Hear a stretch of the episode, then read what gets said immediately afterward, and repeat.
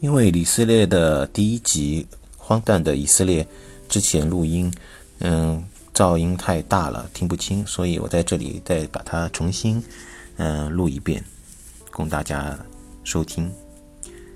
以色列纪行前言：荒诞的以色列。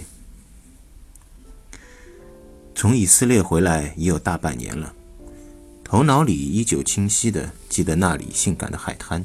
虔诚的祷告，岩石垒筑的宗教建筑，那一点一滴的细节，像是一部异域风情的电影，始终在我脑海里闪现。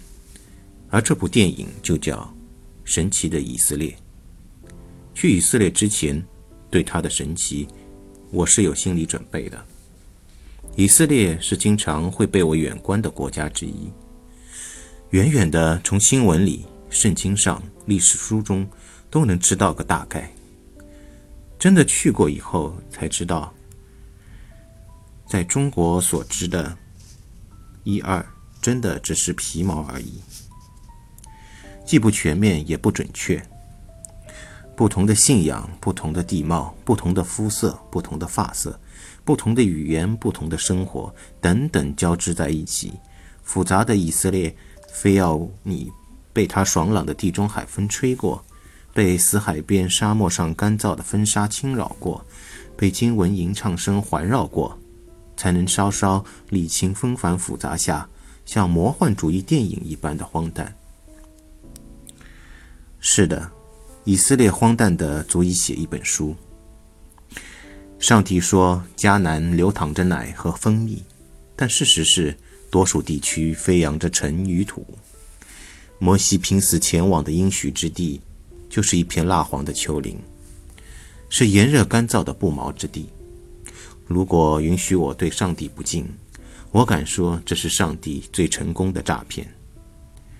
有趣的是，从伟大的摩西开始，犹太人爱死了这片流奶和蜜的不毛之地，非要回到这里建国，哪怕是有更好的选择。犹太人坚定，犹太人凭坚定的执念，神奇的，甚至是荒诞的，回到了迦南，回到了奶和蜜的地方。那时的迦南是阿拉伯人的巴勒斯坦，在强盛的创造力和强劲武力的叠加作用下，一个充满活力、宗教狂热、情仇的新兴国家，荒诞的诞生了。与此同时，和平的鲜花。从未开放，仇恨的鲜血流满大地，在战争烟火中，创新力荒诞地迸发着。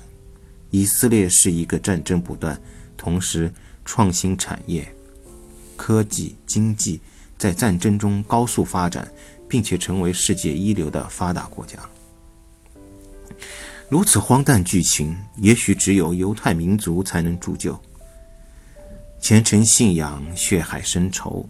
勤劳聪明的脑袋，究竟哪一个才是真正的以色列？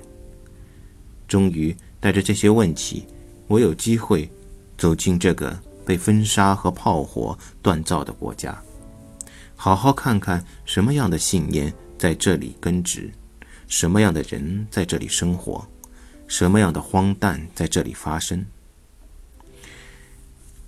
我没有看到以色列和巴勒斯坦有任何冲突。但在新闻上却天天报道加沙的冲突。我看到的是热爱生活、充满智慧的犹太人和他们舒适的生活，但他们却没有能力获得和平。只有来过，你才能看到它的荒诞。